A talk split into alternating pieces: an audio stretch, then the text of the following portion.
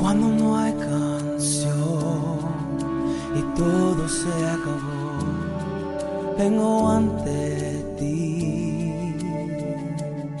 Capilla Calvario tiene el agrado de invitar a escuchar el siguiente estudio con nuestro pastor Alberto Álamos. Regresaré a adorar como antes, donde todo eres tú, donde todo eres tú, Jesús. En el libro de Levítico continuamos estudiando la segunda parte del libro de Levítico, el capítulo 8. Levítico capítulo 8. La segunda parte de, de este capítulo. Debemos destacar aquí que es Dios quien está hablando a Moisés. El libro de Levítico, el mensaje central del libro de Levítico es santidad a Jehová. Ese es el mensaje principal de este libro. Por lo tanto, si el mandamiento es santidad a Jehová, entonces el que está dando este mandamiento es Jehová.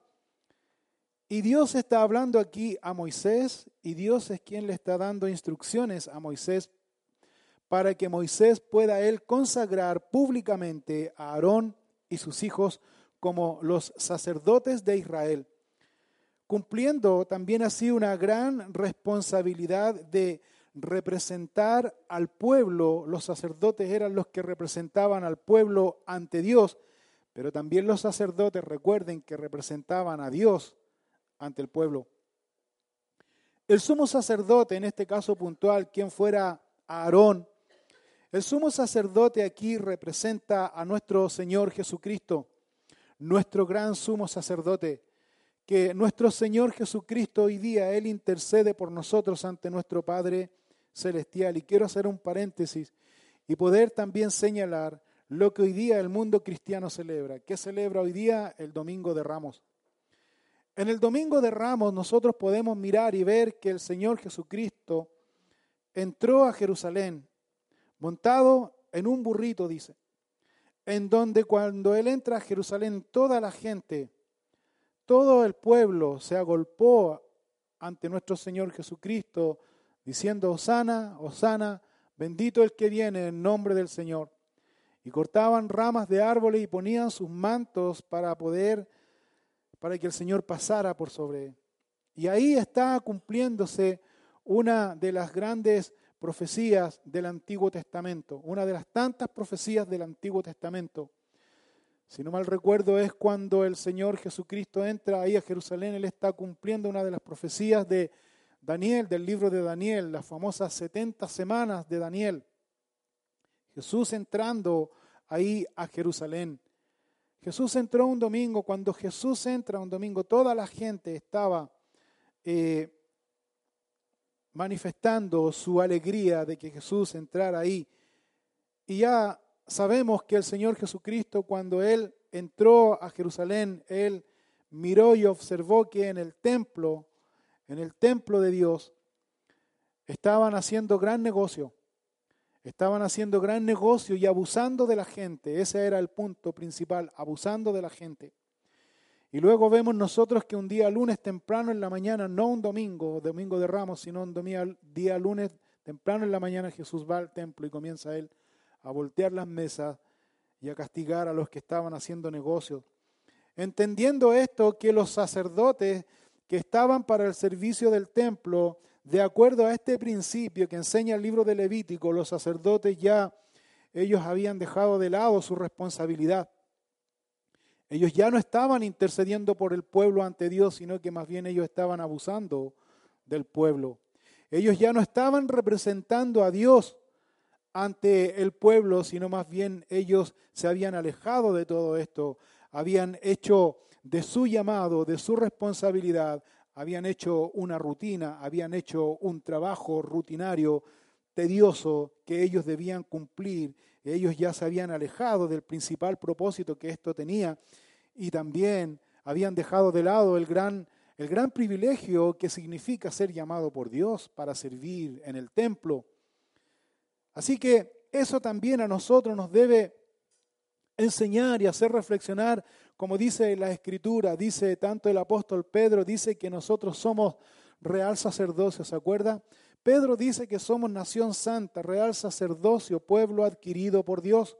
¿Y qué significa eso? Significa que también tenemos la misma responsabilidad de los sacerdotes, representantes del pueblo ante Dios y representantes de Dios ante el pueblo. El apóstol Pablo dice textualmente que como hijos de Dios, como real sacerdocio, también Pablo agrega algo más a esta responsabilidad. Dice que somos embajadores de Cristo, dice, como si Dios rogase por medio de nosotros. Es decir, que nosotros como sacerdotes de Dios es que llevamos a la gente a reconciliarse con Dios. Cada uno de nosotros tiene un gran ministerio, una responsabilidad, el ministerio de la reconciliación, reconciliando personas con Dios. Y esa es una gran responsabilidad que no debemos mirar en menos. Y esa es la importante y, gran responsabilidad y privilegio que tenemos. Los primeros 13 versículos del capítulo 8 de Levítico mirábamos cuatro enseñanzas importantes. Número uno, que debíamos ser cada día purificados y lavados por la meditación de la palabra de Dios. La palabra de Dios es la que limpia nuestra mente, limpia nuestro corazón, limpia nuestra vida. La palabra de Dios no solo limpia nuestra mente, limpia nuestro corazón, sino que la palabra de Dios aumenta nuestra fe. Romanos 10, 17 dice que la fe viene por el oír. ¿Y el oír qué dice? La palabra de Dios. Si no estamos en la palabra de Dios no podemos tener fe. Y la Biblia dice también, el libro de Hebreos dice que sin fe, ¿es qué dice? Es imposible agradar a Dios. Entonces es importante meditar siempre en la palabra de Dios, siendo así purificados y lavados por la meditación de la palabra de Dios. Número dos, también mirábamos que cuando conocemos la palabra de Dios, número dos, conocemos también el carácter, conocemos también la obra de nuestro Señor Jesucristo. Su carácter, su obra, conocemos su enseñanza, conocemos de su gracia, de su amor, conocemos y le imitamos a Él y conocemos más de Él. Seguimos su ejemplo, seguimos sus pisadas. Cuando conocemos el carácter y obra de nuestro Señor Jesucristo, punto número tres, somos llenos del Espíritu Santo para realizar su obra. Somos llenos, somos bautizados con el Espíritu Santo para realizar su obra. Y número cuatro, cuarta enseñanza que vemos aquí, somos vestidos con las vestiduras que el Señor nos ha dado. ¿Recuerda usted que mirábamos ahí que el sacerdote tenía que poner Dice aquí un cinto. Lo vamos eh, a leer aquí. Versículo 13 de Levítico 8 dice, después Moisés hizo acercarse a los hijos de Aarón y les vistió las túnicas, les ciñó con cintos y les ajustó las tiaras como Jehová lo había mandado a Moisés.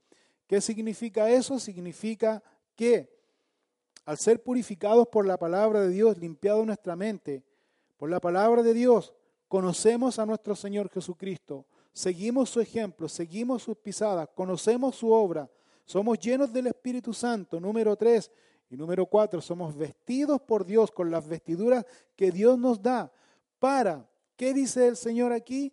Para ser siervos, porque el ceñir el cinto, el amarrarse este cinto, era una costumbre antigua en donde los sacerdotes, la gente antigua tomaba las túnicas, se la ponía aquí en la cintura y con este cinto se amarraba, se sujetaba para tener las piernas libres y así poder servir. Es decir, que el cinto, ceñir el cinto, significa servicio, servicio a Dios. Y número tres, nosotros vemos aquí que Moisés dice, les ajustó, dice, las tiaras. Las tiaras eran estos turbantes o especies de turbantes que tenían en su cabeza. Moisés ajustó estos turbantes. ¿Qué significa el turbante? ¿Qué significa la tiara? Si lo llevamos a una aplicación práctica, sometidos a la autoridad, sometidos al señorío de nuestro Señor Jesucristo. Sometidos al señorío de nuestro Señor Jesucristo, a su autoridad y por ende a las autoridades que Dios ha puesto por sobre nosotros.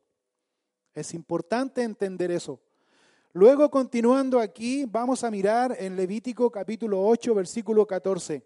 Continuamos entonces esta mañana la segunda parte de este capítulo. Dice, así aquí vamos a ver, perdón, vamos a ver aquí, desde el versículo 14 hasta el final, vamos a ver aquí que Moisés va a hablar acerca de tres sacrificios. Sacrificio número uno, aparece en el versículo 14, es el becerro de la expiación. Sacrificio número dos, versículo 18, eh, es el carnero del holocausto. Sacrificio número 3, versículo 22, es el carnero de las consagraciones. Entonces vamos a mirar aquí estos tres sacrificios que tienen una gran enseñanza y marcan un gran principio en el servicio en la obra de Dios. leemos entonces Levítico 8:14. Dice, luego hizo traer el becerro de la expiación y Aarón y sus hijos pusieron sus manos sobre la cabeza del becerro de la expiación y lo degolló.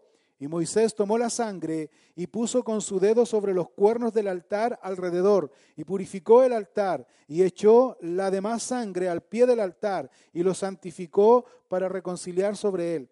Después tomó la grosura que estaba sobre los intestinos y la grosura del hígado y los dos riñones y la grosura de ellos y lo hizo arder Moisés sobre el altar más el becerro, su piel, su carne y su estiércol lo quemó al fuego fuera del campamento como Jehová lo había mandado a Moisés. Entonces miramos que desde estos versículos que acabamos de leer aquí, parte señalando el primer sacrificio, que es el sacrificio de la expiación. Este sacrificio o estos sacrificios eran ahora exclusivamente para los sacerdotes.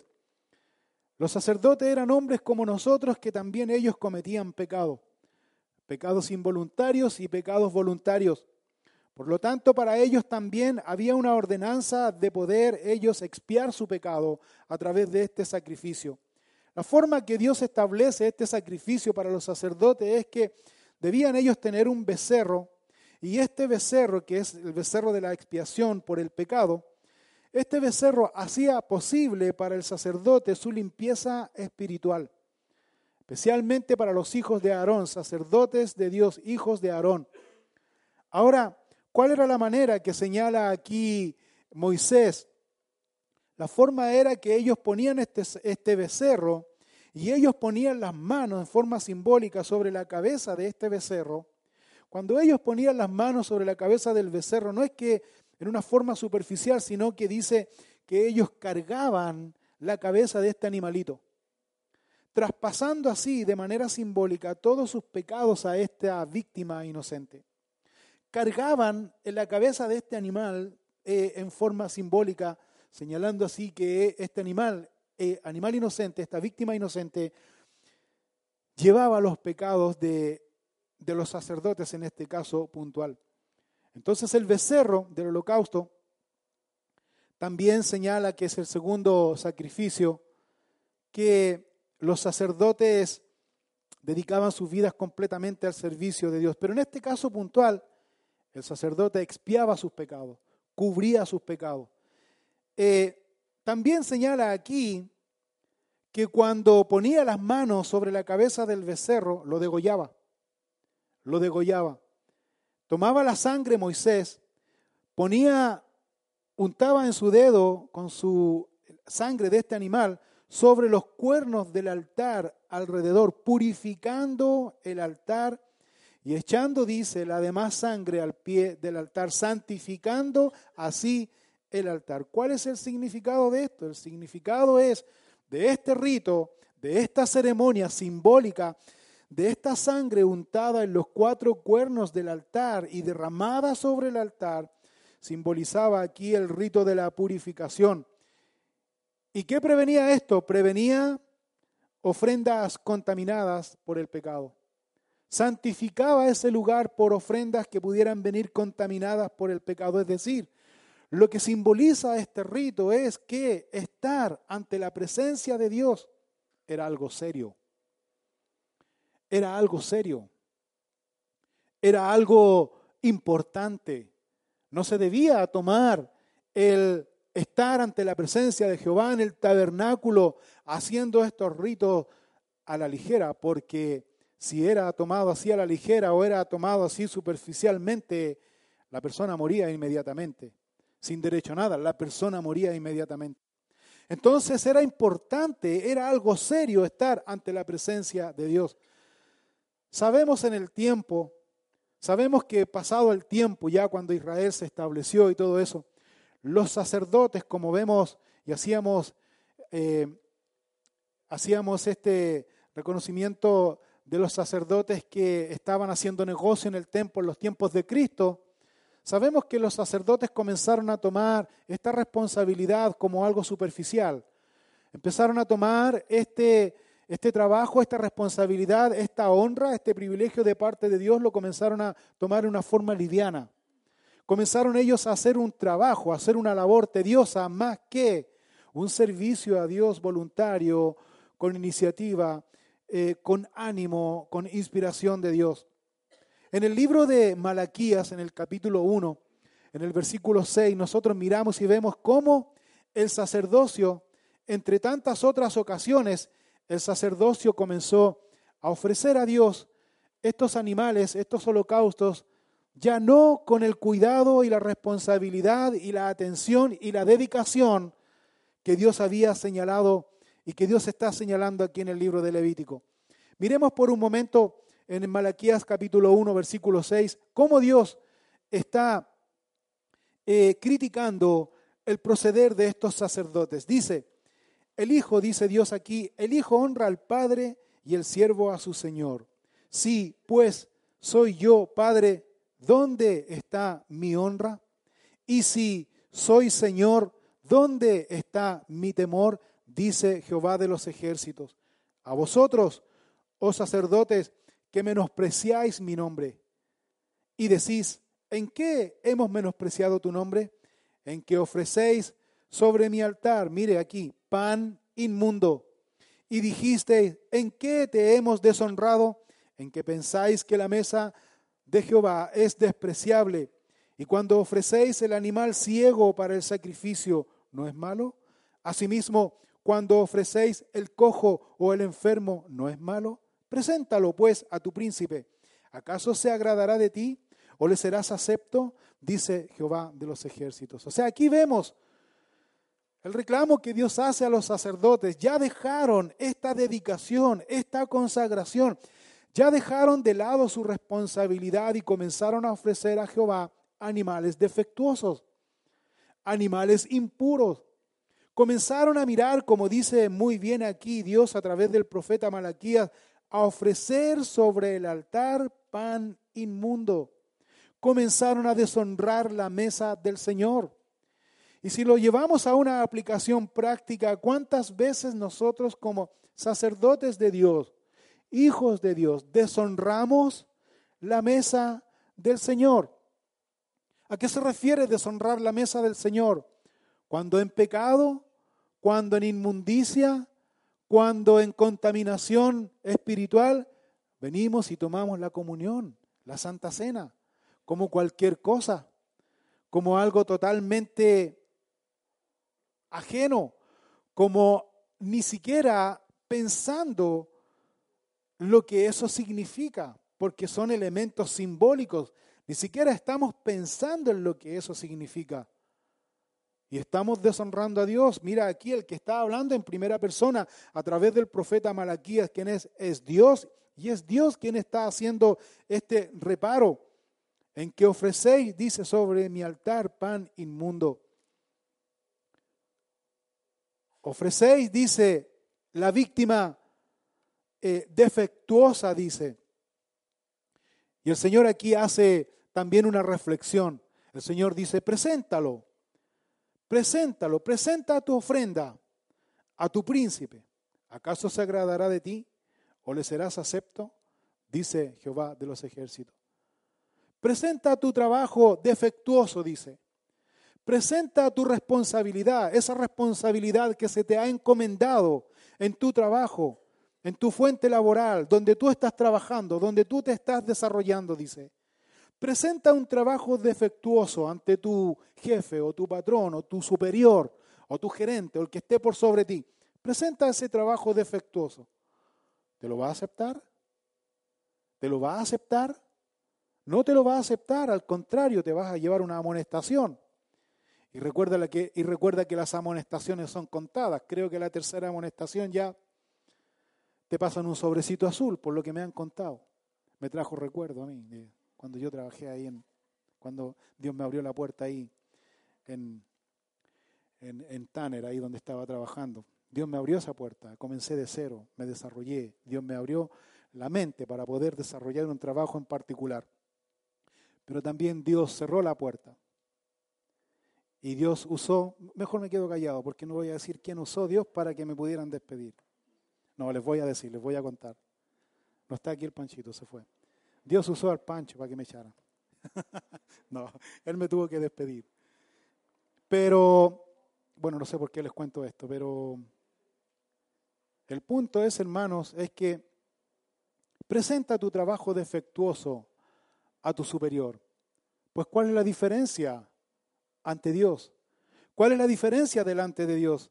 Entonces, este fue el error que los sacerdotes cometieron delante de Dios. Por lo tanto, aquí Dios le está dando la oportunidad de que los sacerdotes también eran hombres pecadores. Los sacerdotes también eran hombres que habían pecado voluntaria o involuntariamente. Pero también aquí en Malaquías nosotros podemos mirar y ver, en representación de estos sacerdotes irresponsables, podemos ver también que nosotros como como creyentes somos fáciles de olvidar el perdón que Dios nos dio. Somos muy fáciles de olvidar. Somos muy rápidos de olvidar lo que Dios hizo por nosotros. Y de esa manera somos muy fáciles también de dejar de lado nuestras prioridades y nuestras prioridades ya no es Dios, sino que ya nuestras prioridades son otras cosas. Dejamos de tener comunión con Dios por medio de su palabra y muchos de nosotros pensamos que el estar, el trabajar, el involucrarnos activamente en la obra de Dios, en la casa del Señor, pensamos que estamos bien con Dios, estamos equivocados. Porque Dios no mira lo superficial, Dios mira la intención del corazón. No sacamos nada nosotros con servir en la obra de Dios, transpirar en la obra de Dios si nuestro corazón no está en la obra de Dios. A Dios no le agrada eso, eso es un sacrificio muy similar a los sacerdotes aquí de Malaquía. Ofrecemos a Dios lo defectuoso, pensando que Dios nos mira como nuestro superior. Y Dios mira el corazón, Dios no mira lo que hacemos por Él, Dios mira la intención del corazón. Por eso Jesús dijo, eh, recordando las palabras del profeta Isaías, Jesús dijo, este pueblo de labios me honra, dijo como dijo el profeta, mas su corazón dijo que está lejos de mí, pues en vano me honran. Entonces es importante que nosotros podamos entender qué es lo que me motiva a servir a Dios, qué me motiva a mí servir a Dios, qué me motiva a mí estar en comunión con Él, qué me motiva a mí congregarme, qué me motiva a buscar a Dios, qué me motiva a leer su palabra para cumplir o para purificar mi mente, mi corazón, dedicar mi vida delante de Él. Hijitos míos, dice Juan, entendiendo también este principio, hijitos míos, estas cosas os escribo. Estoy leyendo en Primera de Juan, capítulo 2, versículo 1 al versículo 3, dice, hijitos míos, estas cosas os escribo para que no pequéis. Si alguno hubiere pecado, abogado tenemos para con el Padre, a Jesucristo el justo, y Él es la propiciación por nuestros pecados, y no solamente por los nuestros, sino también por los de todo el mundo. Y en esto sabemos que nosotros le conocemos si guardamos sus mandamientos. Hijitos míos, dice, si alguno hubiere pecado. ¿Quién no ha pecado? Levante la mano.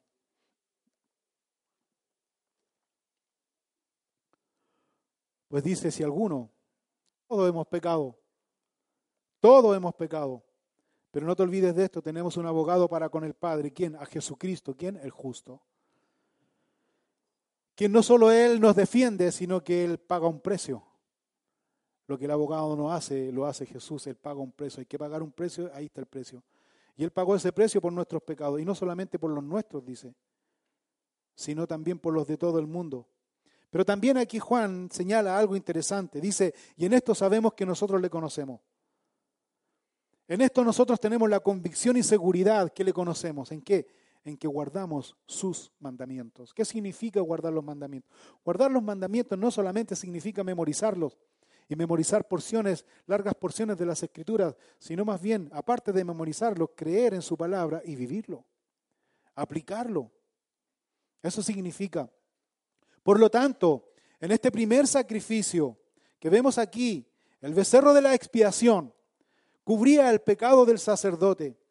El sacerdote era libre por ese pecado. Pues aquí, a partir del versículo 18 del capítulo 8 de Levítico, vamos a mirar el segundo sacrificio, que es el carnero del holocausto. Dice así, versículo 18. Después hizo que trajeran el carnero del holocausto, y Aarón y sus hijos pusieron sus manos sobre la cabeza del carnero, y lo degolló, y roció Moisés la sangre sobre el altar alrededor, y cortó el carnero en trozos, y Moisés hizo arder la cabeza y los trozos y la grosura. Lavó luego con agua los intestinos y las piernas y quemó Moisés todo el carnero sobre el altar. Holocausto de olor grato, ofrenda encendida para Jehová, como Jehová lo había mandado a Moisés.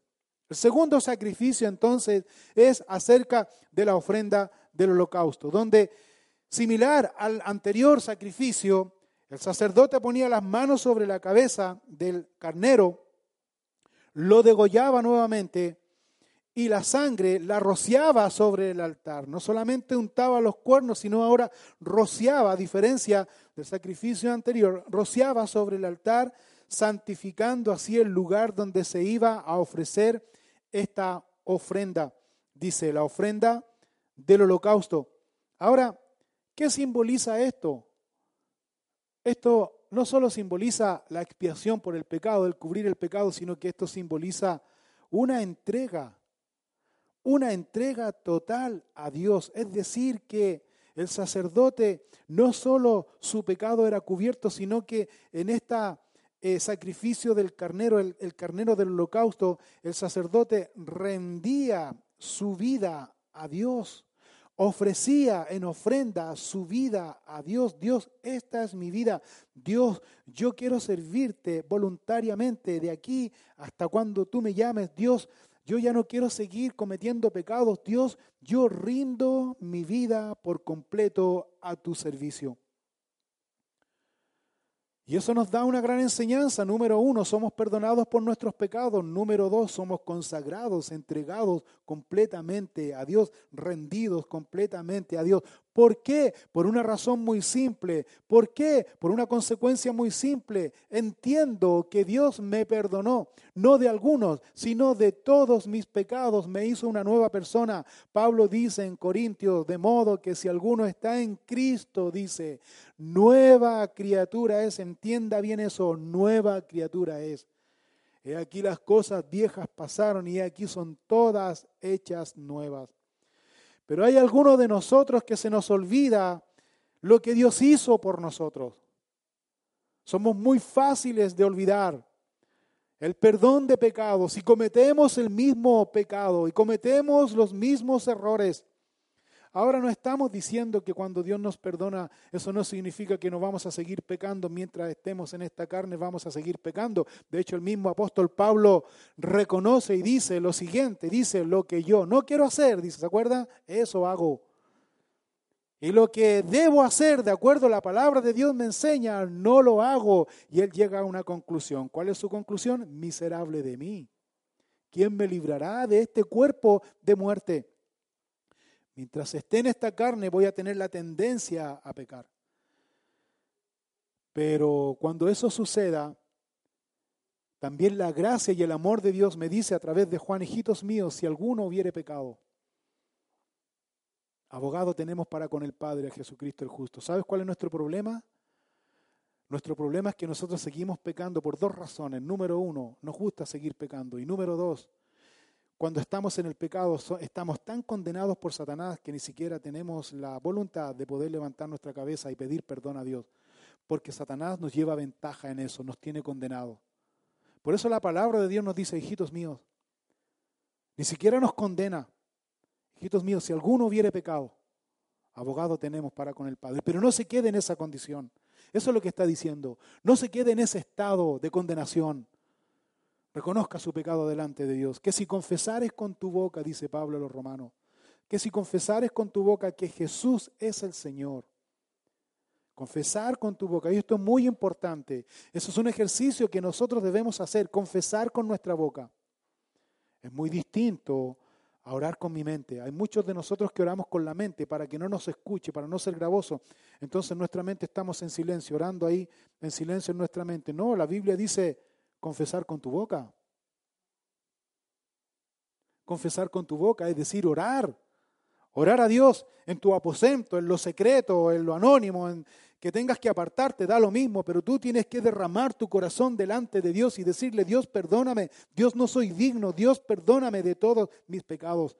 Y cuando tú en esos momentos recibes el perdón de Dios, la evidencia de recibir el perdón de Dios, ¿sabes cuál es? ¿Sabes tú cuál es la evidencia de recibir el perdón de Dios? ¿Sabes tú cuál es la evidencia y la convicción de que Dios te escuchó y que Dios realmente te perdonó? ¿Sabes cuál es la evidencia? La evidencia es que tú inmediatamente sientes paz en tu corazón. Y esa es una paz que no depende de ti, eso es una paz que Dios te da y Dios te está diciendo con eso que sí te perdona. Que sí te ha perdonado. Y cuando tú sientes esa paz, ya no eres la misma persona y tú sientes una aliviantada en tu corazón, como un peso salió de ti, entonces inmediatamente tú quieres hacer algo por Dios. Y tú, viene el segundo proceso, aquí el segundo principio, tú rindes tu vida a Él. Dios, yo quiero servirte. Dios, no hay yo cómo pagarte. Dios, yo quiero rendir mi vida a tu servicio. Quiero rendir completamente mi vida a ti. Ese fue el sentir en que el apóstol Pablo, cuando escribió su carta a los romanos, dedicando 11 capítulos de la carta a los romanos, los 11 primeros capítulos, el apóstol Pablo dedica su carta diciéndole a los romanos, más bien mostrándole a los romanos la diferencia que hay entre la ley y la gracia de Dios, mostrando esa diferencia. Y el capítulo 6 de Romanos dice, ¿qué pues diremos a esto? ¿Seguiremos pecando para que la gracia sobreabunde? Dice, en ninguna manera. Y cuando Pablo les explica la diferencia que hay entre la ley y la gracia de Dios, Pablo llega al capítulo 12, versículo 1, y que dice el capítulo 12, 1 de Romanos, os ruego, dice, así que hermanos, os ruego, dice, por las misericordias de Dios que presentéis vuestros cuerpos en sacrificio vivo. Es decir, hermanos, ¿entendió usted lo que hizo Dios por, por usted? Sí lo entendí. ¿Entendió usted ¿Está consciente que realmente Dios lo perdonó de todos sus pecados? Sí, lo entiendo. Pues le ruego, dice hermano, le ruego hermanos por las misericordias de Dios que ahora usted presente vuestro cuerpo, dice, no dice su mente, no dice solo su corazón, no dice solo sus manos, no dice solo sus pies, su cuerpo. ¿Por qué el cuerpo? Porque al entregar mi cuerpo, mis miembros, a la voluntad al altar de Dios como un sacrificio vivo delante de Él. Estoy diciéndole, Dios, aquí está mi vida. Dios ahora habita en mi corazón. Porque Dios no habita en templo hecho por manos de hombre. ¿Dónde Dios habita? En mi corazón. ¿Tienes tú la convicción y seguridad que realmente Dios habita en tu corazón, Dios habita en tu vida? Por eso es importante presentar vuestros cuerpos en sacrificio vivo no muerto. Cuando dice sacrificio vivo se está refiriendo a un sacrificio voluntario. Porque yo quiero presentarme delante de Él. Yo ya no quiero seguir viviendo bajo la corriente de este mundo. Sí, estoy claro que estoy inserto en el mundo, pero yo no quiero seguir haciendo lo que ellos hacen. Yo no quiero seguir yendo a favor del sistema. Yo no quiero seguir comprometiéndome con el sistema corrupto.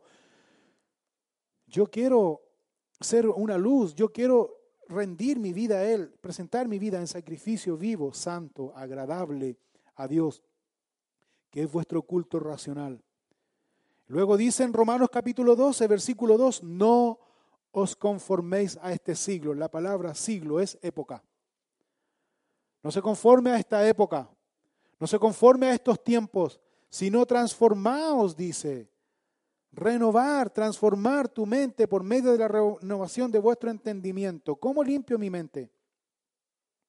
¿Cómo purifico mi corazón? ¿Se acuerda lo que leímos los primeros ocho, los primeros trece versículos del capítulo 8 de, de, aquí de, de, de Levítico? Limpiar mi mente, limpiar mi corazón. Pues hermano, si tú no estás leyendo la palabra de Dios constantemente, si tú no estás meditando en ella, si tú no estás encomendando tu vida a Dios antes de salir a tus labores diarias en tu trabajo, tenlo por seguro que tú estás en un riesgo. Porque Satanás y sus demonios te van a rodear. Satanás y tus demonios te van a acercar.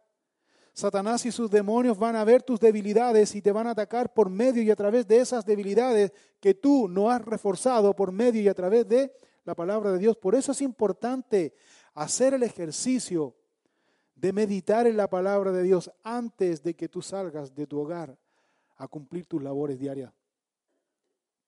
Porque no te olvides que afuera te está esperando quién? Satanás.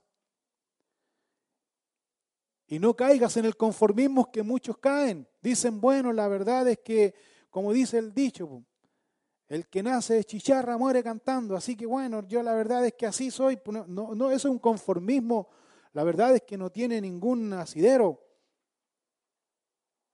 Es un conformismo carnal porque Dios quiere cambiar tu vida. Dios te llamó y Dios te llamó para purificarte, para que seas parte de Él, para que te involucres, para que le sirvas a Él. Y esta doctrina, porque es doctrina, esta doctrina nosotros la vemos enseñada, aplicada, ejercitada a través y por medio de nuestro Señor Jesucristo. Cuando el verbo de Dios, la palabra de Dios, Jesús de Nazaret, habitó entre nosotros y Él comenzó su ministerio, Él empezó a reclutar a gente, Él comenzó a reclutar a sus discípulos y Él llamó a sus discípulos para qué? La primera labor, ¿cuál era? El primer propósito que Dios, que Jesús tenía de reclutar a sus discípulos, ¿sabes cuál es? Para estar con ellos. Para estar con ellos. ¿Cuánto tiempo Jesús vivió con sus discípulos? Comió con sus discípulos, durmió con sus discípulos, vivió tiempo con ellos, pasaron muchas experiencias juntos. ¿Cuánto tiempo estuvo Jesús con ellos, invirtiendo tiempo con ellos, viviendo con ellos? Ni siquiera se preocupó de sí mismo, sino dedicó 100% su vida a los discípulos. ¿Cuánto tiempo? Tres años y medio. ¿Cuánto tiempo llevas tú pero que tú tengas esa convicción de que estás con Dios. Porque muchos de nosotros llevan muchos años en el Evangelio. Pero cuánto tiempo de, eso, de esos años que llevamos de conocer al Señor realmente pasamos tiempo con Dios. Somos conscientes de vivir. Pues este sacrificio simbolizaba eso. El sacerdote por agradecimiento a Dios rendía su vida completamente al servicio de Dios. Dios te llamó para que tú rindas tu vida completamente al servicio de Dios. Y no hay ningún impedimento, no hay ningún impedimento para ti que te permita rendir tu vida a Dios. ¿Sabes por qué? Porque si no, tú no estarías aquí. No estarías aquí. El único impedimento lo pones tú. El único impedimento lo pones tú. ¿Por qué? Porque Dios sabe quién tú eres. Dios sabe la condición que te encuentras. De hecho, el mismo Señor Jesucristo dice, todo lo que el Padre me da, Jesús dijo, todo lo que el Padre me da, vendrá a mí. Y terminó con esta frase. Y al que a mí viene, ¿qué dijo? No le echo fuera. Al que a mí viene. No dice ahí, no habla de una condición. No habla de cumplir ciertos requisitos para venir a Él al que a mí viene. ¿Qué debemos hacer entonces? Venir a Él. Venir a Él. Por lo tanto, es importante tener esta convicción. Eres perdonado por Dios. Si eres perdonado por Dios, entonces, ¿qué esperas para consagrar y rendir tu vida a Él? ¿Qué esperas para rendir tu vida a Él voluntariamente en su sacrificio? ¿Qué te puede dar el mundo que no te pueda dar Dios? ¿Te puede acaso el mundo dar algo mejor que lo que Dios te pueda dar? Yo creo que no. Entonces, ¿por qué estás en esa condición? ¿Es que le sirvo? ¿Es que no le sirvo? ¿Es que estoy? ¿Es que sí? ¿Es que no? Hay una, una, una sola respuesta a esa situación de inseguridad. ¿Sabes cuál es? Y debemos ser sinceros. ¿Sabes cuál es? Cuando estamos en esa indecisión, es que no sé si sirvo a Dios. Estamos diciendo en otras palabras, es que me gusta pecar y no quiero dejar de pecar. Y yo sé que al venir a Dios ya no tengo que seguir pecando. Entonces mejor sigo pecando. Eso es lo que estamos diciendo, la realidad de las cosas. Eso es lo que estamos diciendo. Pues cuidado, hermano. Cuidado porque estamos viviendo en tiempos peligrosos. Estamos viviendo en tiempos peligrosos en donde la fe se está diluyendo, en donde muchos cristianos están apartándose de la comunión con Dios. Es decir, ¿cuántos de los que estamos aquí realmente estamos con todos nuestros sentidos enfocados en nuestro Señor Jesucristo, en lo que Él nos está entregando y es lo que Él nos está también eh, demandando. ¿Cuántos de nosotros? Por eso es importante poder tener claro este punto. ¿Te perdonó Dios? Tú dices, sí, Dios me perdonó. ¿Te has rendido a Él? ¿Has rendido tu vida completamente a Él, a su servicio, a su obra? Número 3, Levítico capítulo 8, versículo 22. Continúa aquí señalando este principio, aquí, tercer principio, o más bien tercer sacrificio, el carnero de las consagraciones. Dice, después hizo que trajeran el otro carnero, el carnero de las consagraciones, y Aarón y sus hijos pusieron sus manos sobre la cabeza del carnero y lo degolló. Y tomó Moisés de la sangre y la puso sobre el lóbulo de la oreja derecha de Aarón, sobre el dedo pulgar de su mano derecha y sobre el dedo pulgar de su pie derecho. Hizo acercarse luego los hijos de Aarón y puso Moisés de la sangre sobre el lóbulo de sus orejas derechas, sobre los pulgares de sus manos derechas y sobre los pulgares de sus pies derechos. Y roció Moisés la sangre sobre el altar alrededor. Después tomó la grosura, la cola, toda la grosura que estaba sobre los intestinos, la grosura del hígado, los dos riñones y la grosura de ellos y la espaldilla derecha. Observamos aquí y vemos aquí este tercer sacrificio, el sacrificio de la consagración, en donde agrega aquí consagrar su vida voluntariamente a Dios. Para consagrar su vida voluntariamente a Dios, Moisés hace algo eh, especial aquí. Moisés toma la sangre del animal derramado, la sangre de esta víctima derramada como el, el carnero de las consagraciones y unta el lóbulo de la oreja derecha de Aarón. Esto tiene un simbolismo, simbolizando así claramente que Aarón debía cuidarse de las cosas que iba a escuchar, buenas o malas, y que esas cosas podrían contaminar su mente. Bueno, Aarón más que nadie, él estaba claro de la influencia y de las malas influencias que ejercieron sobre él. ¿Se acuerda cuando Moisés fue a buscar las tablas de la ley al monte Sinaí y dejó a cargo a Aarón, dejó a cargo a Aarón del pueblo? Y recuerda que el pueblo que era un mínimo, fíjense ustedes que eran mínimo de eh, extranjeros que no eran de Israel, eh, influenciaron y mal influenciaron a todo el pueblo de Israel. Y le dicen a Aarón, y empiezan a cuchuchar, y empiezan a rumorear, y empiezan a decir, Aarón, Moisés ya parece que no alcanzó a subir la cumbre. Aarón, Moisés tiene ya 80 años, yo creo que al viejito tiene que haberle dado un patatú en mitad de la subida, no tenemos idea. Aarón, y Aarón escuchó, ese fue su error. Escuchó. Cuando él escuchó la sugerencia del pueblo, Aarón quiso agradar al pueblo y quiso agradar a Dios. Y este es un principio que nosotros debemos entender, un principio fundamental, que o agradamos al pueblo o agradamos a Dios pero no podemos agradar a los dos. Es importante entender ese principio. Lo vemos en la vida de Aarón. Aarón dijo, bueno, ya sí, la verdad es que voy a ser un representante. Vamos a ser un representante de Dios aquí en la tierra. ¿Hicieron qué? Un becerro de oro. ¿Cuántas veces nosotros también para tratar de caerle bien a Dios y tratar de condescender con la gente de Dios, entre comillas, con el pueblo, hacemos también un becerro de oro, que no está ni muy allá ni muy acá, sino que está al medio, pensando equivocadamente que estamos de parte de Dios y de parte del pueblo, como dice la canción de los prisioneros. Nunca quedamos mal con nadie. Pues aquí Moisés, a través de este carnero de la consagración, comprometió, santificó, consagró, ¿qué? Número uno, el oído de Aarón. Aarón ahora debía filtrar lo que iba a escuchar, lo que iba a ser bueno para su mente, para no contaminar su mente, consagrar sus oídos a Dios. ¿Cuál es la enseñanza? Usted y yo debemos consagrar nuestros oídos para Dios. Si hay algo que me va a venir en rumor, tiene que desecharlo, tenemos que desecharlo. Yo sé que nos cuesta, porque todos tenemos la tendencia de, a ver, ¿y qué es lo que dijo? Y eso dijo. Porque Satanás también conoce nuestras debilidades. El estar consagrado a Dios no significa estar apartado en un lugar.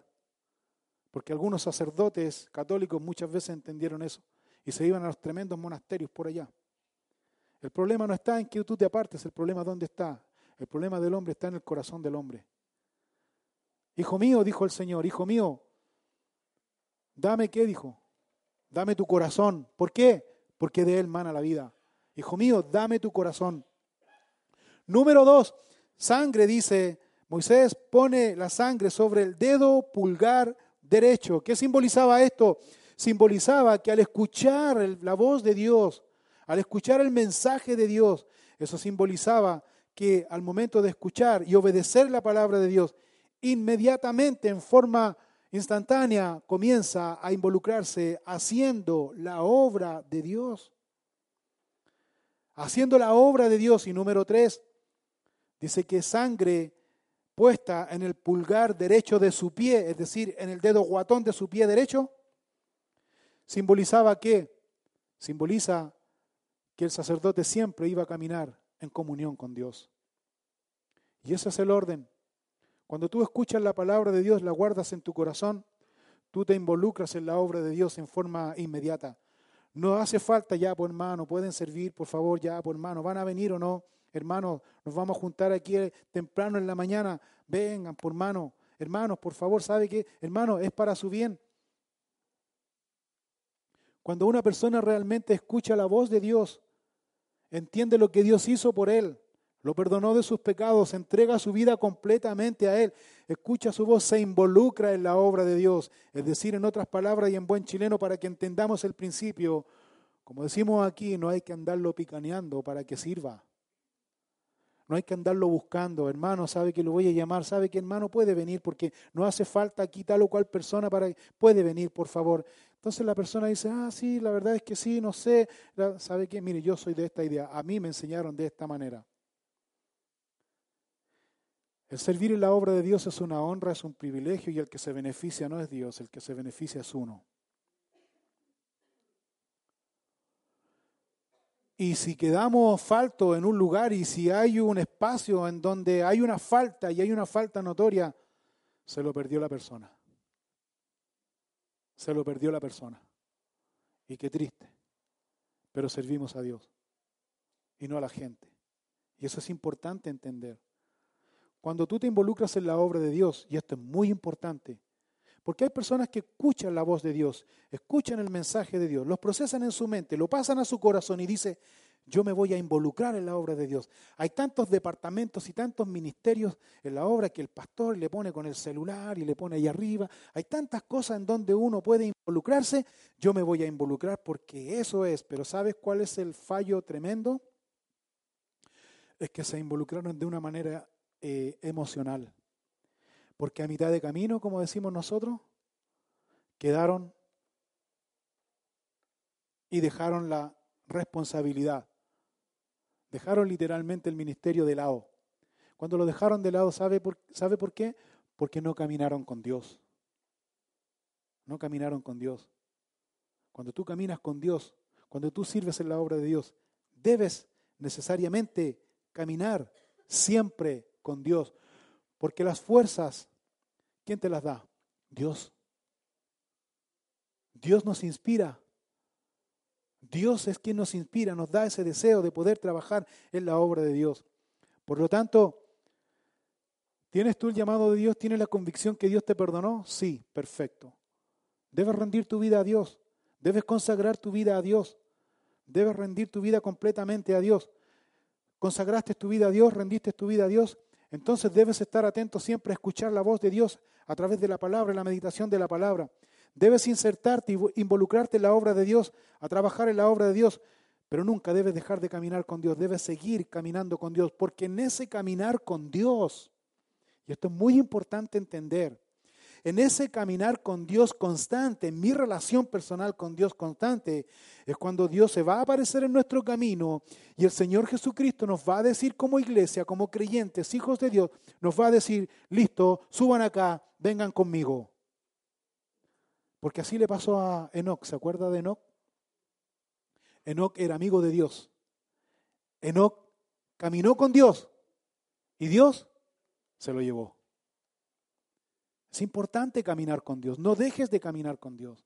No dejes de mantener esta relación personal con Él. Levítico capítulo 8, versículo 26.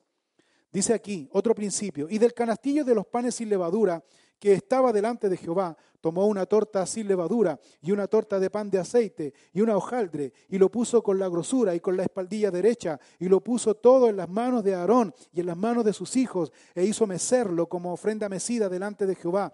Después tomó aquellas cosas Moisés de las manos de ellos y las hizo arder en el altar sobre el holocausto. Eran las consagraciones en olor grato, ofrenda encendida a Jehová. Y tomó Moisés el pecho y lo meció, ofrenda mecida delante de Jehová el carnero de las consagraciones. Aquella fue la parte de Moisés, como Jehová lo había mandado a Moisés.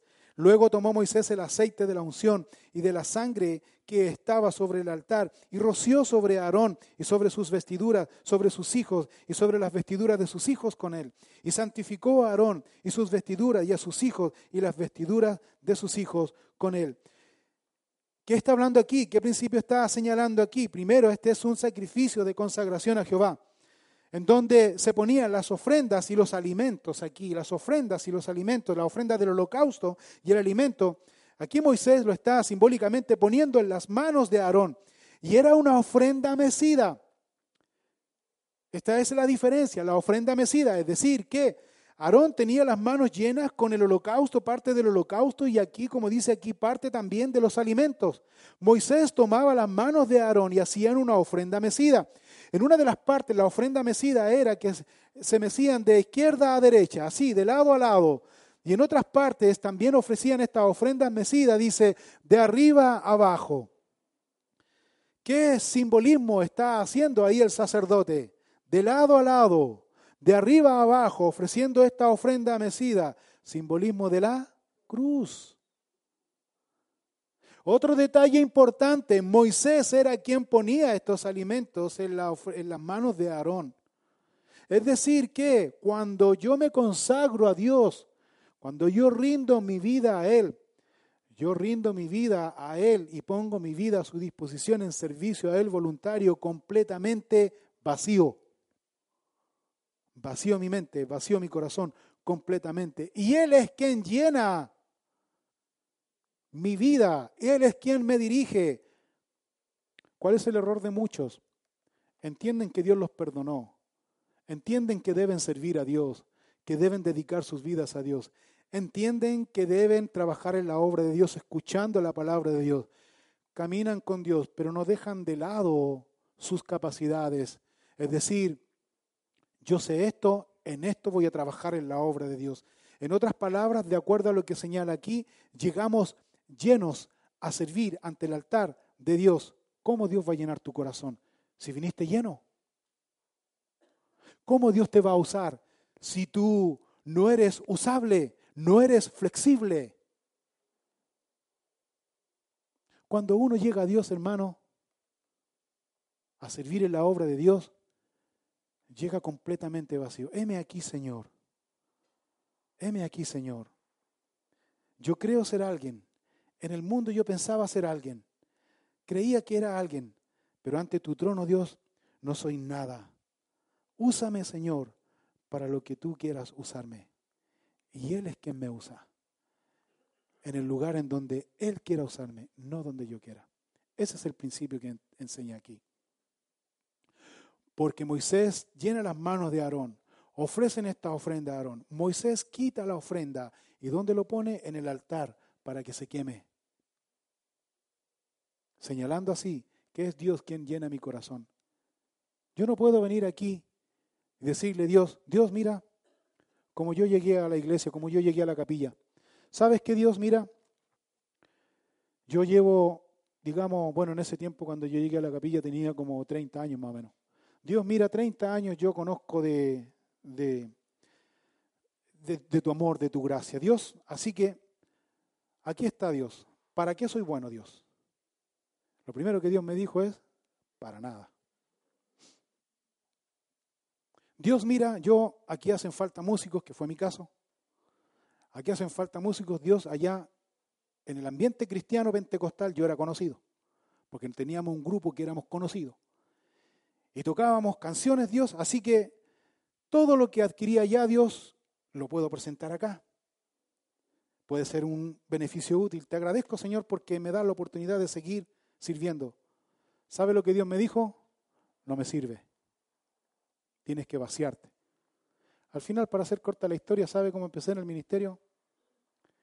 Limpiando los baños, limpiando las mamparas, llegando temprano y recibiendo a la gente. Y con una sonrisa de oreja a oreja. Teniendo tremendos problemas en mi casa, en mi matrimonio, no teniendo siquiera dónde vivir, viviendo de allegado con mi Santa Madre. Y, pero tenía que llegar con mi cara llena de risa, recibiendo a la gente y no era porque era algo angustioso, sino que algo me daba esa paz. Era Dios. Señor, entonces me vacío completamente. No soy nada, no soy nadie ante tu presencia. Aquí estoy ante tu altar. Heme aquí, Señor. Y aquí estoy. aquí estoy sirviendo a Dios. Jamás nunca se me pasó en la mente. Nunca ser eh, siervo de Dios, servir a Dios, enseñando su palabra. Y esas son cosas curiosas que Dios hace.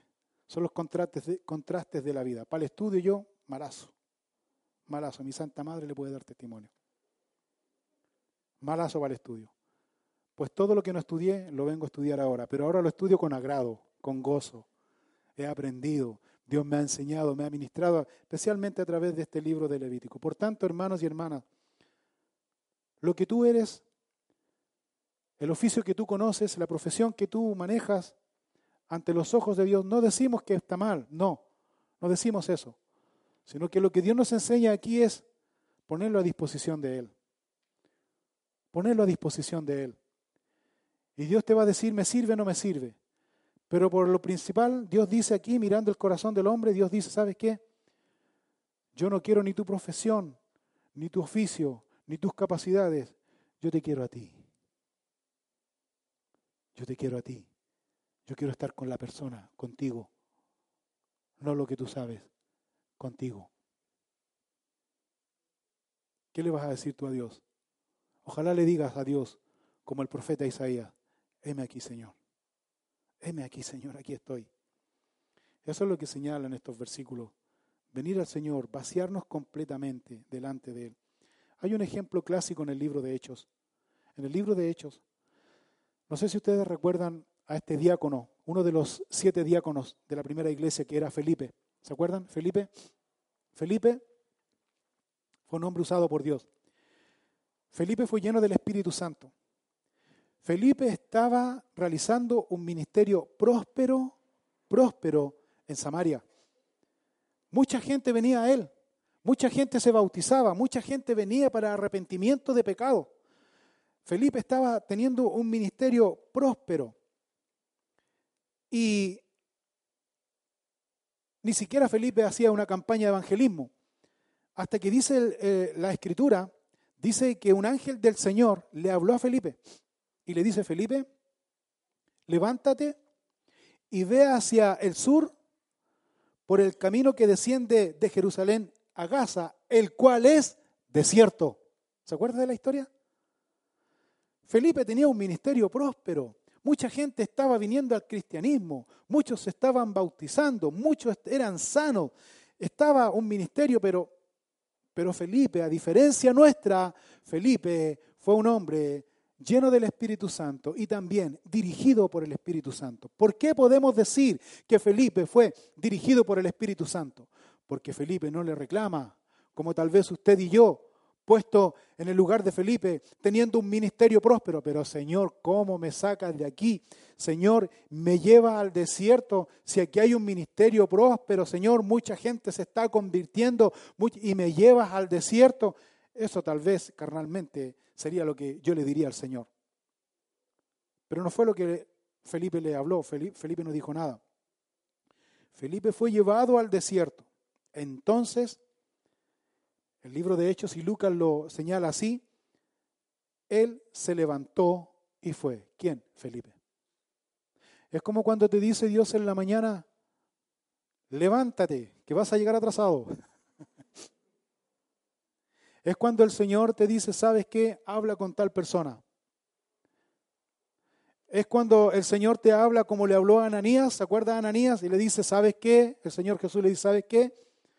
Va a venir aquí, anda, anda a visitar a uno que se llama Saulo de Tarso, ¿se acuerdan? Este aquí ora. ¿Y qué le dice Ananías? Señor, momentito, ¿tú sabes realmente quién es Saulo de Tarso? Señor, este perseguía a la iglesia. ¿Y qué le dijo el Señor? Le hizo así, anda. No, no, no, no, le habla, le habla, anda. Pues Felipe fue, estuvo ahí, se levantó, fue. No sabemos cuánto tiempo Felipe estaba en el desierto, pero estuvo un tiempo prudente en donde yo creo que Felipe estaba esperando, tal vez estaba cantando, tal vez estaba orando a Dios, tal vez estaba, lo que podemos decir, si fue un hombre lleno del Espíritu Santo de Dios, fue un hombre que estaba en el Espíritu de Dios. Y esa es la clave. Porque un hombre que está en el Espíritu de Dios es un hombre que es dirigido por el Espíritu Santo de Dios. Y cuando un hombre es dirigido por el Espíritu Santo de Dios, la gente dice, pero no entiendo si tiene un ministerio próspero y se va al desierto. No lo entiendo. Y uno dice, yo tampoco lo entiendo, pero si Dios me manda, yo lo obedezco y yo voy que fue lo que hizo Felipe. Y ahí sabemos lo que sucede. De repente a lo lejos ve una polvareda y ve, y, ve una comitiva presidencial lleno de carros, caballos, qué sé yo, etcétera, etcétera. Y se para al lado de Felipe. Y Felipe parece que era chileno porque el, el, etíope venía leyendo y Felipe hace así como para el lado, así como medio chileno. ¿Entienden lo que lee? Entonces el eunuco dice, ¿cómo voy a entender si no hay nadie que me explique? ¿Y qué estaba leyendo el etíope? El libro de Isaías. Cómo Isaías estaba profetizando la vida y obra, la muerte de nuestro Señor Jesucristo. Y Felipe le dice, puedo si quieres yo te explico. Por favor, le dice, adelante. Y en el camino Felipe le explica a quién se refería el profeta Isaías y era acerca de nuestro Señor Jesucristo. Y ahí hay un detalle importante, hermanos. Felipe no es una persona invasiva. Felipe no es una persona tampoco sobre espiritual, como hoy día nosotros vemos. El Señor me habla, detente, carromato. El Señor me dice y me habla que aquí hay un hombre pecador. Y aquí hay un hombre que está leyendo la palabra de Dios. A ver, salgan para allá. usted es y no se arrepiente de sus pecados. Y lo que está leyendo, no, con prudencia, porque un hombre que es guiado por el Espíritu Santo de Dios se caracteriza también por su prudencia. Y le explica, ¿qué habría pasado si Felipe no hubiese entendido lo que el eunuco estaba leyendo? Uy, que sabe qué, mire, ¿por qué no lee del, Levítico mejor? Porque en la capilla estamos estudiando Levítico y yo ahí como que la tengo clara, pero Isaías la verdad que no lo, no mejor retros... No, no, el siervo de Dios, el hombre que es guiado por el Espíritu Santo de Dios, está pero preparadito, ¿no? Pues eso es lo que provoca cuando un hombre está a los pies de Cristo estudiando la palabra de Dios. El punto es, Felipe no discute, Felipe se entrega completamente a Dios. Hay tres cosas importantes que debemos aprender aquí. Número uno, somos pecadores, debemos ser perdonados por Dios. Número dos, debemos rendirnos completamente a Dios. Número tres, Debemos consagrarnos a Dios vaciando nuestras manos, nuestra vida, nuestro corazón, para que Él nos llene con su Espíritu Santo. Y cuando eso suceda, primero nuestra vida va a cambiar. Y no solo nuestra vida va a cambiar, sino que los que están a nuestro alrededor también van a cambiar. Y eso realmente es un avivamiento espiritual. Y eso es lo que nosotros debemos procurar en este tiempo. Quiero terminar este capítulo, capítulo 8 de, de Levítico, versículo 31. Ya estamos listos para el almuerzo, ya Hasta aquí el olor está pero espectacular. Levítico 8:31, para concluir, dice, y dijo Moisés a Aarón y a sus hijos, hervid la carne a la puerta del tabernáculo de reunión y comedla allí con el pan que está en el canastillo de las consagraciones, según yo he mandado, diciendo, Aarón y sus hijos la comerán. Y lo que sobre la carne y del pan lo quemaréis al fuego. De la puerta del tabernáculo de reunión no saldréis en siete días, hasta el día que se cumplan los días de vuestras consagraciones, porque por siete días seréis consagrados, de la manera que hoy se ha hecho, mandó hacer Jehová para expiaros. A la puerta pues del tabernáculo de reunión estaréis día y noche por siete días, y guardaréis la ordenanza delante de Jehová para que no muráis. Ojo con eso, para que no muráis. Lo vamos a explicar después. Porque así me ha sido mandado, y Aarón y sus hijos hicieron todas las cosas que mandó Jehová por medio de Moisés. ¿Qué vemos aquí? Vemos que Dios le habla a Aarón por medio de Moisés, que después de todo sacrificio, de toda la ceremonia que Aarón y los sacerdotes hacían, ellos como sacerdocio debían ellos hervir la carne y comer, es decir, y todo lo que sobraba lo quemaban, no lo guardaban para mañana, sino que lo quemaban ante el altar. Pero aquí hay un hecho importante, no salir del tabernáculo por siete días. ¿Por qué? Para que no muráis. ¿Cuál es la enseñanza? Muy simple, es que todo hombre que sirve en el ministerio, sirve en la obra de Dios, es importante y necesario pasar tiempo a solas con Dios. Porque si tú sirves, sirves, sirves, sirves, sirves, sirves, sirves, tu mujer, tu familia, tus hijos, cuando llegue el momento en que ellos decidan servir a Dios, ¿sabe lo que van a hacer? No van a servir a Dios. ¿Sabes por qué? Porque ellos van a decir, el Señor me robó a mi papá, el Señor me robó a mi mamá, yo no voy a hacer lo mismo. ¿Por qué? ¿Eso fue culpa del Señor? No, fue culpa de las personas que no entendieron lo que Dios quiere. ¿Cuál es la enseñanza?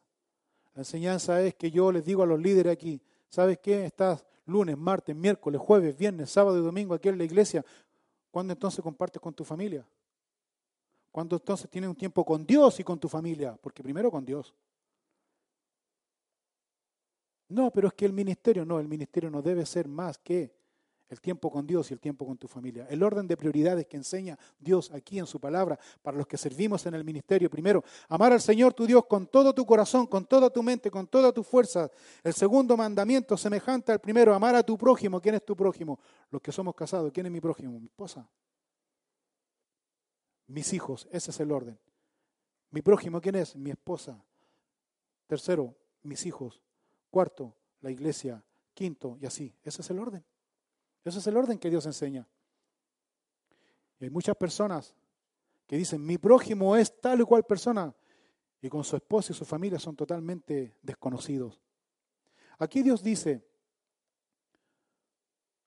cuando terminen todo su trabajo, tengamos un tiempo de comunión en el tabernáculo. Encerrémonos siete días, dice Dios. Encerrémonos siete días en el tabernáculo comamos, compartamos juntos, lo que sobre, no se preocupen. No estén preocupados. Mira, hasta dónde Dios se preocupa. Esto es maravilloso. No se preocupen qué van a comer. No, miren, ¿saben qué? Lo que sobró, esto sobró, listo. Al fuego. Al fuego. Y ahí están todos mirando. Tranquilo. Vivamos este tiempo juntos. Siete días. Siete días. Tengamos esta comunión.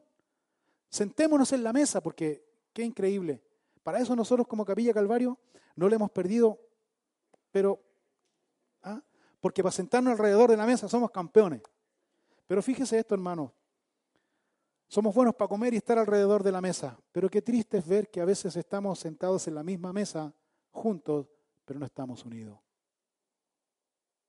Dios quiere que podamos estar unidos. ¿Quién provoca esa unidad? El Espíritu Santo de Dios el Espíritu Santo de Dios. Quiero terminar señalando esto. Versículo 35 dice de, Levítico, a la puerta pues del tabernáculo de reunión estaréis día y noche por siete días y guardaréis la ordenanza delante de Jehová. Y aquí está la frase. ¿Para qué dice? Para que no muráis. Me llamó la atención esa frase. Y lo traje a la aplicación práctica. Una persona que realmente es llamada por Dios al ministerio para servir en la obra de Dios en el ministerio o el ministerio, como dice mi esposa, o el ministerio te levanta y te honra, o el ministerio te destruye. No depende de Dios, depende de cada uno. En que somos obedientes a Dios. ¿Tienes tú un llamado por Dios? ¿Tienes tú la convicción de haber sido perdonado por Dios? ¿Has rendido tu vida a Él? Entonces, si tú eres perdonado por Dios, has rendido tu vida a Él, te consagras a Él, entonces tú estás escuchando constantemente la voz de Dios. Si tú estás escuchando constantemente la voz de Dios, entonces tú estás inserto en la obra de Dios. Pero ¿estás caminando con Dios? ¿Estás caminando con Dios? ¿O simplemente llegaste a escuchar la obra de Dios, la palabra de Dios, y estás haciendo la obra de Dios, pero no estás caminando con Dios? Déjeme decirle, lo que dice aquí no le sirve de nada. Es necesario que usted camine con Dios. Es necesario que usted camine con Dios. Cuando usted camina con Dios se vacía y Dios lo va a usar en lo que Él quiere, no en lo que yo quiera. Él lo va a usar. Usted no le puede decir, a ver, me gustaría servir, a ver cuántos ministerios hay, por favor, mándenme un currículum de ministerio para ver para qué soy bueno. Una vez un bendito me dijo, con esto termino, un bendito me dijo, ¿sabe qué, pastor? Mira, la verdad, yo tengo ese deseo de servir en la obra. De... Ni un problema, hermano, nosotros nos juntamos aquí a las nueve de la mañana a orar, oramos al Señor y luego comenzamos a hacer aseo. No, ni un problema, ahí voy a estar. Listo, vino una pura vez, no vino más. Después me dijo, ¿sabe qué, pastor? Mire, no pude. No, no te preocupes, porque eso piensan que darle la excusa al pastor es como darle la excusa a Dios y están equivocados. ¿Sabe qué, pastor? Mire, la verdad es que no pude. No, está bien, cualquier justificación es válida. Yo no soy quien para poder poner en, duda lo que usted me está diciendo, pero ¿sabe qué? Mire, usted quiere servir así, yo quiero servir al Señor, mire, y yo tengo como este, ok, mire, llegue temprano a las nueve, hacemos aseo, limpiamos, qué sé yo, etcétera, etcétera. ¿Le gustaría a usted enseñar a los niños? Porque ahí nosotros tenemos, en aquella época, nosotros tenemos una deficiencia en la enseñanza de niños.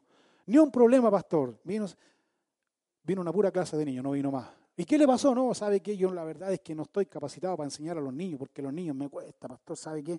Yo no sé, oh bendito Señor, no sé cómo lo hace como con sus hijos, pero bueno, me cuesta, Señor, ¿sabe qué? Yo estoy capacitado para enseñar a gente adulta. No, hermano.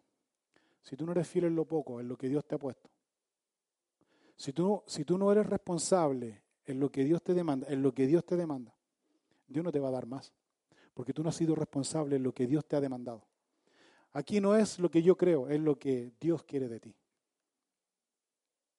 Eso es el pequeño gran detalle. Los animo a participar, los animo a involucrarse, los animo a rendir sus vidas delante de Dios, los animo a ser responsables, los animo a ser responsables no conmigo ni los que están a cargo de ministerio, sino con Dios, porque yo no los llamé, somos simples obreros y directores en cierta manera que dirigimos y servimos. Pero aquí el jefe central, el gerente general de la iglesia es el Señor Jesucristo. Yo a veces no estoy de acuerdo y se los debo decir, como hombre humano, se los debo decir. Yo digo, ¿y por qué el Señor lo llamó a este? No, pero... De verdad, tengo que decirlo. Tengo que decirlo. Tengo que ser honesto. Como también algunos dicen, ¿cómo me puso el pastor a este? Yo, yo también lo veo, yo también lo siento. Si tanto va para allá como para acá, si estamos claros. Pero cuando vemos en esas personas la gracia y el amor de Dios, uno dice, qué increíble los milagros que Dios puede hacer. Yo lo digo por mí mismo, de verdad. Qué maravilloso el milagro que Dios hizo en mí, de verdad, yo soy un milagro. Yo no sé usted, pero yo soy un milagro. Yo soy un yo no debiera estar aquí, de verdad. Pero estoy aquí, ¿por qué? Porque Dios quiere que esté aquí. Y eso me honra. Y eso es un privilegio esa es una honra que yo no quiero perder. Yo no quiero perder para nada, de verdad. A veces las situaciones que nos vienen, que no son fáciles, qué sé yo, como que uno ya, ya hasta aquí nomás llego yo y se enoja uno, porque se encacha uno también. No, si se enoja uno también. No, ya está aquí nomás, ya está cuando, y ahí uno llega después como, como dice el chavo, vuelve el perro arrepentido, nuevamente, con la cola entre las piernas, dice. Pidiendo y suplicando a Dios, Dios, perdóname. ¿Y sabe lo que yo he experimentado?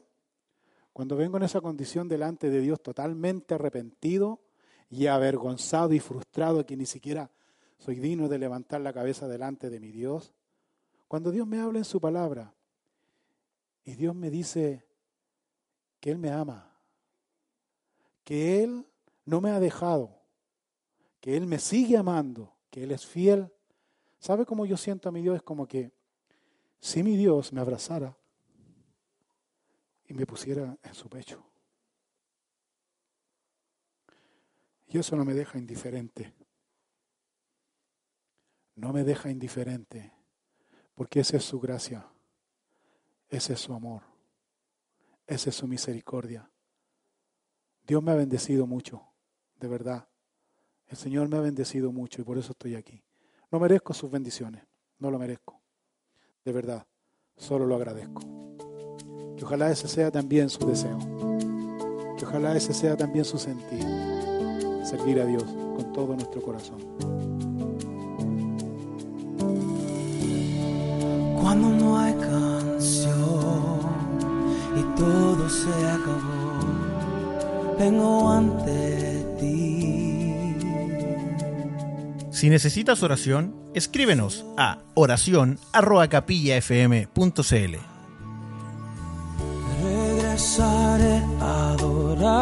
como antes, donde todo eres tú, donde todo eres tú, Jesús.